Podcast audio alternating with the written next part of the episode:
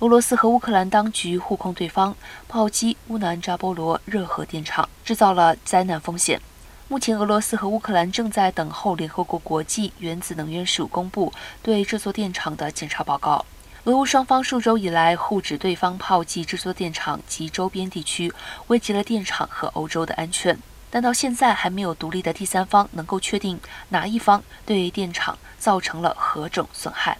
目前还不清楚这种情况在今天稍后是否会改变。